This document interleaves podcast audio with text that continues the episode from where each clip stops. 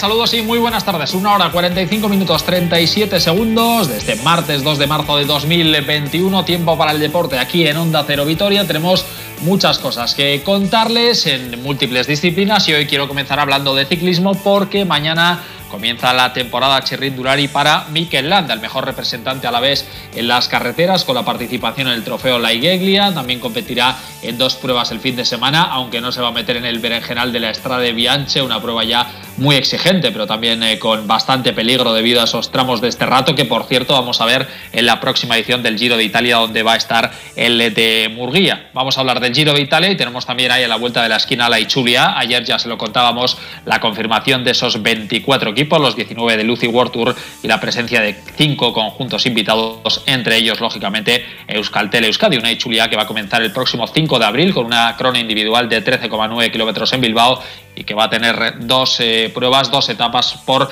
territorio a la vez. La tercera etapa, Murrio-Yodio, 167 kilómetros, y la cuarta etapa, la más larga de la ronda, que va a partir de Vitoria, con final en Onda Rivi, 189 kilómetros. Inicio de la temporada ciclista, aunque ya hemos tenido ahí el Tour de Emiratos Árabes, donde ha ganado Pogachar, que por cierto acaba de renovar con el conjunto saudí, el ganador de la pasada edición del Tour de Francia. Así que muchas cosas que contar, y para ello tenemos a nuestro experto nuestro compañero de Antena 3 Televisión, Juan Carlos Abascal. ¿Qué tal, Juan Carlos? Muy buenas.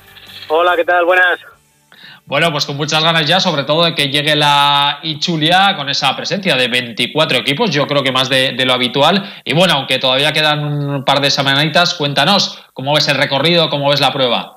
Bueno, lo primero de todo felicitarnos porque se vaya a disputar, ¿no? Que eso ya es muy importante después del último año pasado, donde se tuvo que suspender eh, por fin hemos vuelto a ver las clásicas eh, los fines de semana en su lugar y en su momento habitual, que es donde toca en el calendario, no como ocurrió el año pasado. Ya hemos podido disfrutar esta eh, semana pasada y este próximo fin de semana, pues como decías tú, la Estrada de Bianque, que bueno, no está Miquel Landa, eh, pero yo creo que hay que verlo, que está el gran Alex Aramburu, que yo creo que va a ser un corredor vasco que nos va a dar muchas alegrías. Pero bueno, por centrarnos en la gran cita del calendario vasco, que es la Ichulia, efectivamente, que se disputa eh, la semana de, Pascua a partir del día 5 eh, de abril, yo creo que, presenta un recorrido muy interesante. Si te parece, vamos eh, repasando una por una las etapas. Sí, sí, perfecto, porque empezamos con una crono, luego con ese final en el santuario de, Arrate, pero como siempre, Juan Carlos, seis etapas muy moviditas, ¿eh?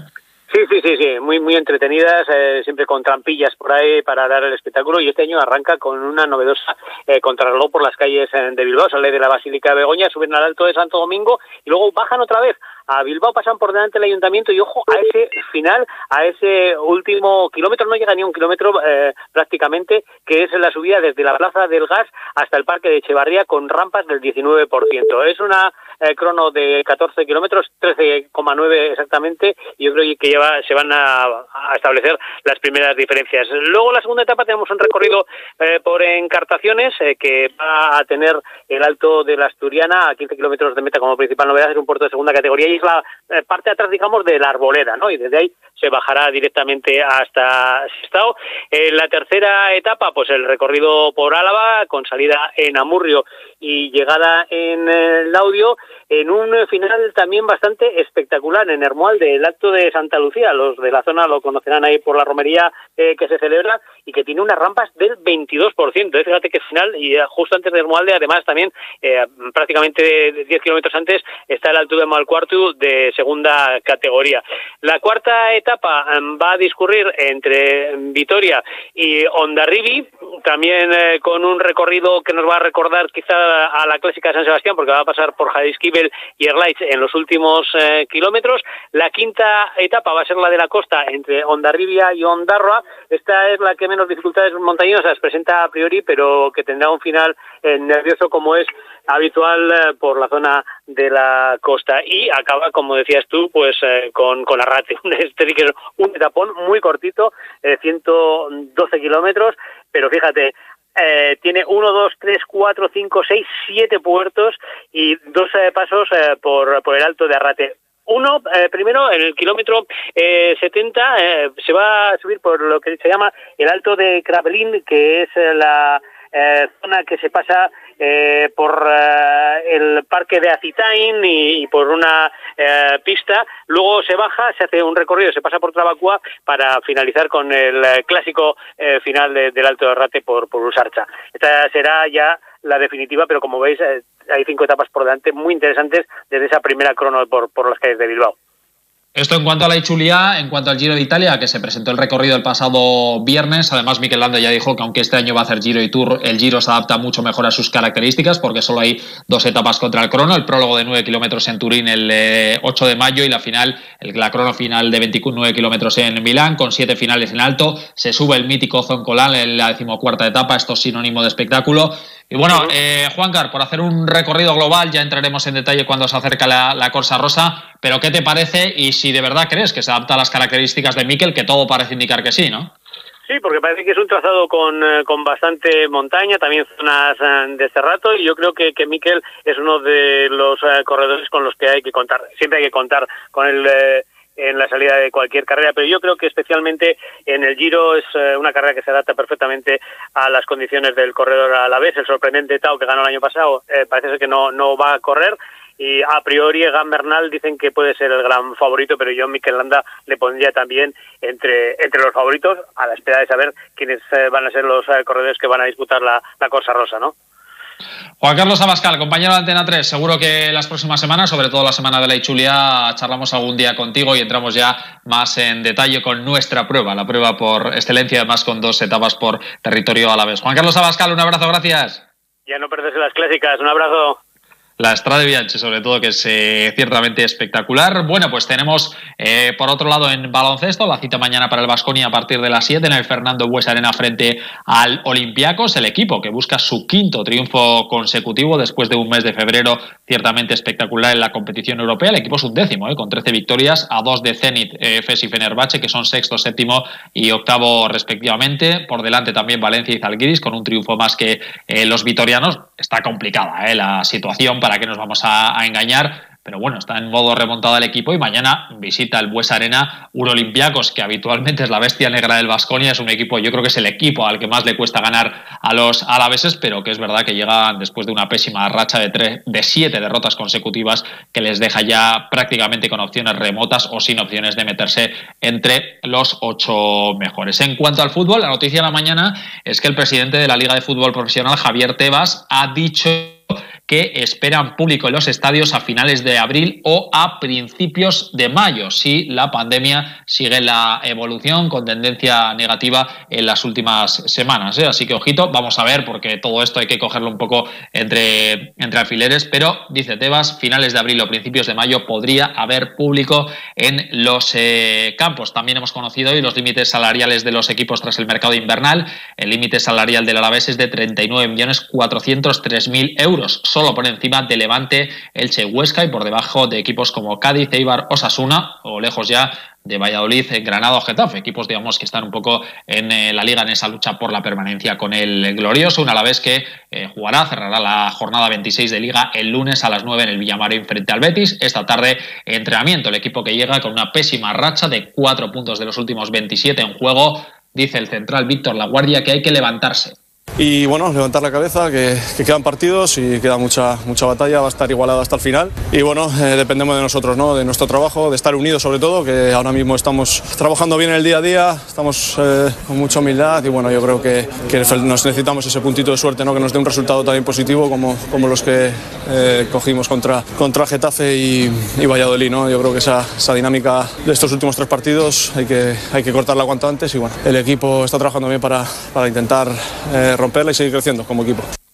El central aragonés, uno de los pilares básicos de este equipo, uno de los capitanes, tiene una cosa muy clara, tienen mucho margen de mejora.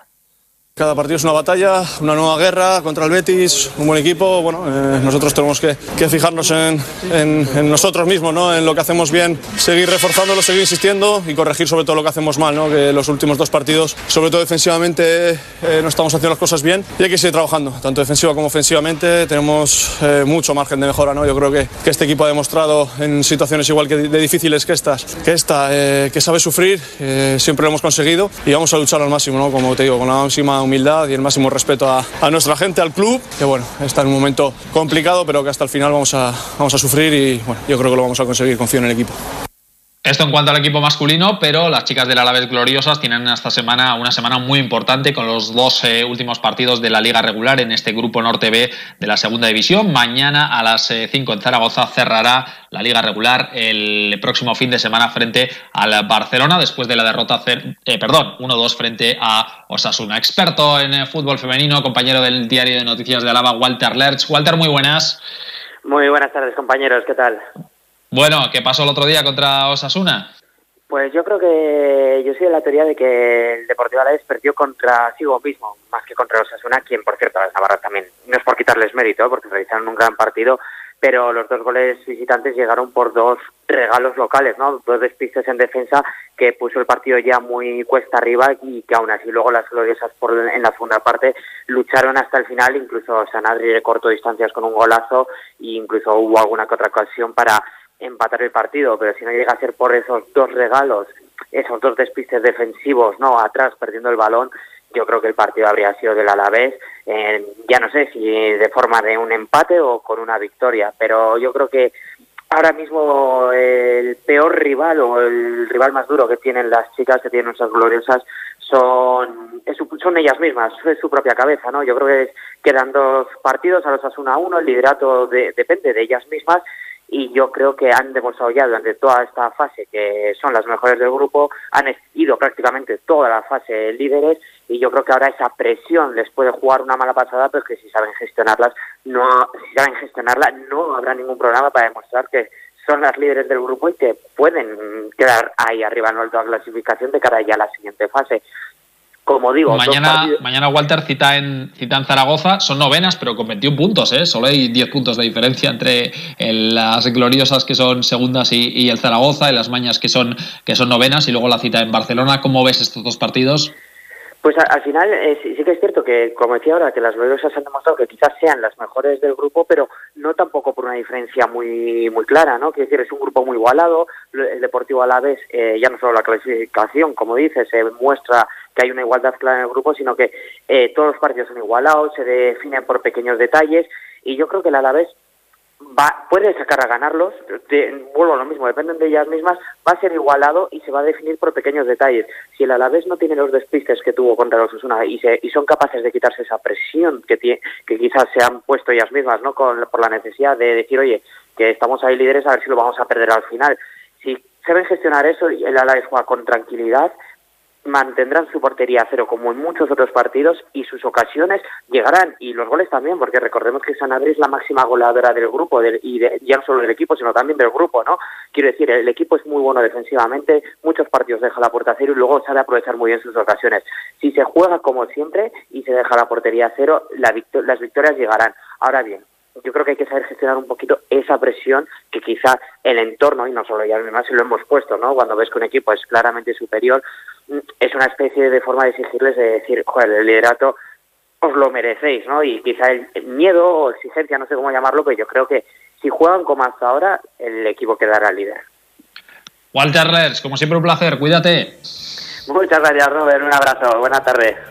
Bueno, y acabamos con pelota porque ayer finalizó la décima jornada del campeonato mano, la novena jornada, perdón, del campeonato mano parejas con el duelo en Cestoa y con la derrota del Tuna y Madrid Currena o con la victoria de Ezcurdia el Galarza 22-17 ante Altuna y María Currena, cuarto triunfo para la pareja ganadora, mientras que segunda derrota para Altuna y María Currena que dejan el liderato que ahora mismo queda en el solitario en las manos de Lezcano y Zabaleta. Precisamente las dos parejas que lideran el campeonato, con ocho triunfos Lezcano y Zabaleta y con siete Altuna y María Currena, se medirán el próximo domingo en Eibar. El primero de los encuentros será este viernes en Tafalla, el que va a medir a Jaca y Martija frente a Ezcurdia y Ladis eh, Galarza. Aquí lo dejamos, ya saben, como siempre, a partir de las ocho y media la brújula del deporte, por la noche el transistor con José Ramón de la Morena. Mañana estaremos nosotros aquí a eso de las doce y media en más de uno Álava. Disfruten de la tarde esta mañana. Adiós.